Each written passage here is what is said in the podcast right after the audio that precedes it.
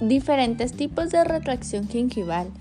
El objetivo de la retracción gingival es separar reversiblemente en dirección lateral los tejidos gingivales permitiendo el acceso no traumático del material de impresión más allá de los márgenes del pilar y creando el espacio suficiente para que una cantidad adecuada de material copie los detalles, proporcione rigidez y evite la distorsión y desgarro del material.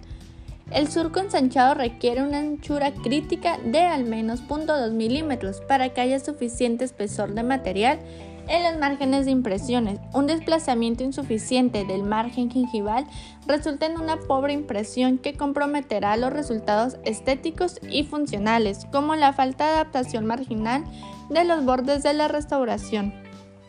La deformación del tejido gingival durante procedimientos de retracción o desplazamiento gingival e impresión definitiva involucra cuatro fuerzas, separación, desplazamiento, colapso y recaída.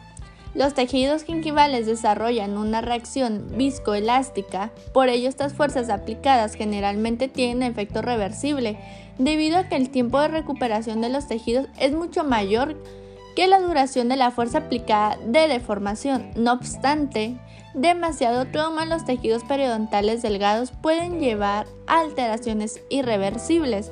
Las técnicas de desplazamiento gingival tenemos las mecánicas, químicas combinadas y quirúrgicas. Al llevar a cabo el desplazamiento gingival nos permite reflejar en la impresión la línea de terminación, ya sea gingival o subgingival, y también el diente adyacente nos proporciona espacio para que penetre una adecuada cantidad de material de impresión en el surco, lo que permite poder reproducir en la impresión la zona del ángulo cabo superficial del margen de la restauración, zona fundamental para poder realizar posteriormente en la restauración un adecuado perfil de emergencia, mantener el diente seco durante la toma de la impresión.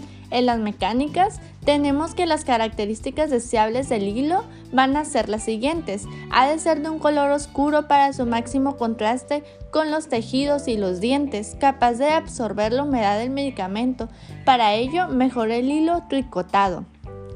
Evitar en diferentes diámetros para adaptarlo a las distintas profundidades del surco gingival. Fácil de colocar y que no se arrastre con la fresa.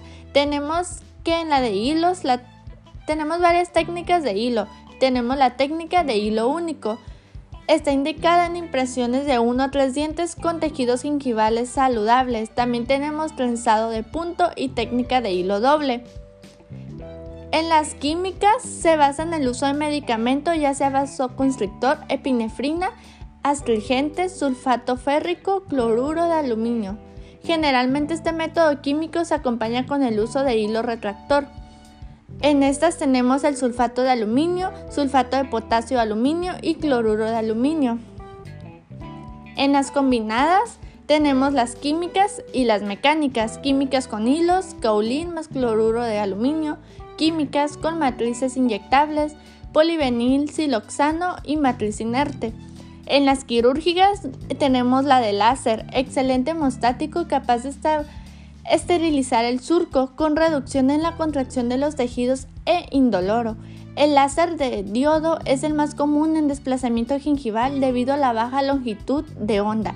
Puede usarse con seguridad sobre implantes. La principal desventaja es el riesgo de lesionar el epitelio de unión, recesión gingival irreversible, pues no proporciona retroalimentación táctil. Tenemos también la electrocirugía. Es un procedimiento quirúrgico que consiste en una incisión o coagulación del margen gingival para descubrir la línea de terminación con la eliminación del epitelio interno del surco. Presenta alto riesgo de necrosis ósea, aumento del tiempo de cicatrización histológica, recesión gingival permanente, laceración del cemento dentario, además de riesgo impredecible del contorno gingival posquirúrgico. En curectaje rotatorio se fundamenta en el principio del curectaje gingival de la terapia periodontal se intenta eliminar el tejido enfermo de la pared interna del surco hasta dejarlo sano, sucediéndose una cicatrización por regeneración del tejido conectivo. La indicación del desplazamiento rotatorio es una encía de herida libre de inflamación con una anchura aceptable del margen gingival y de un alto grado de queratinización. Aunque la curación se consiste se consigue al cabo de 10 días, debe considerarse que los resultados de la cicatrización no son predecibles. Puede producirse recensión de la encía incluso superior a la que produce una electrocirugía. Por lo tanto, su uso debe evitarse en zonas de alto impacto estético.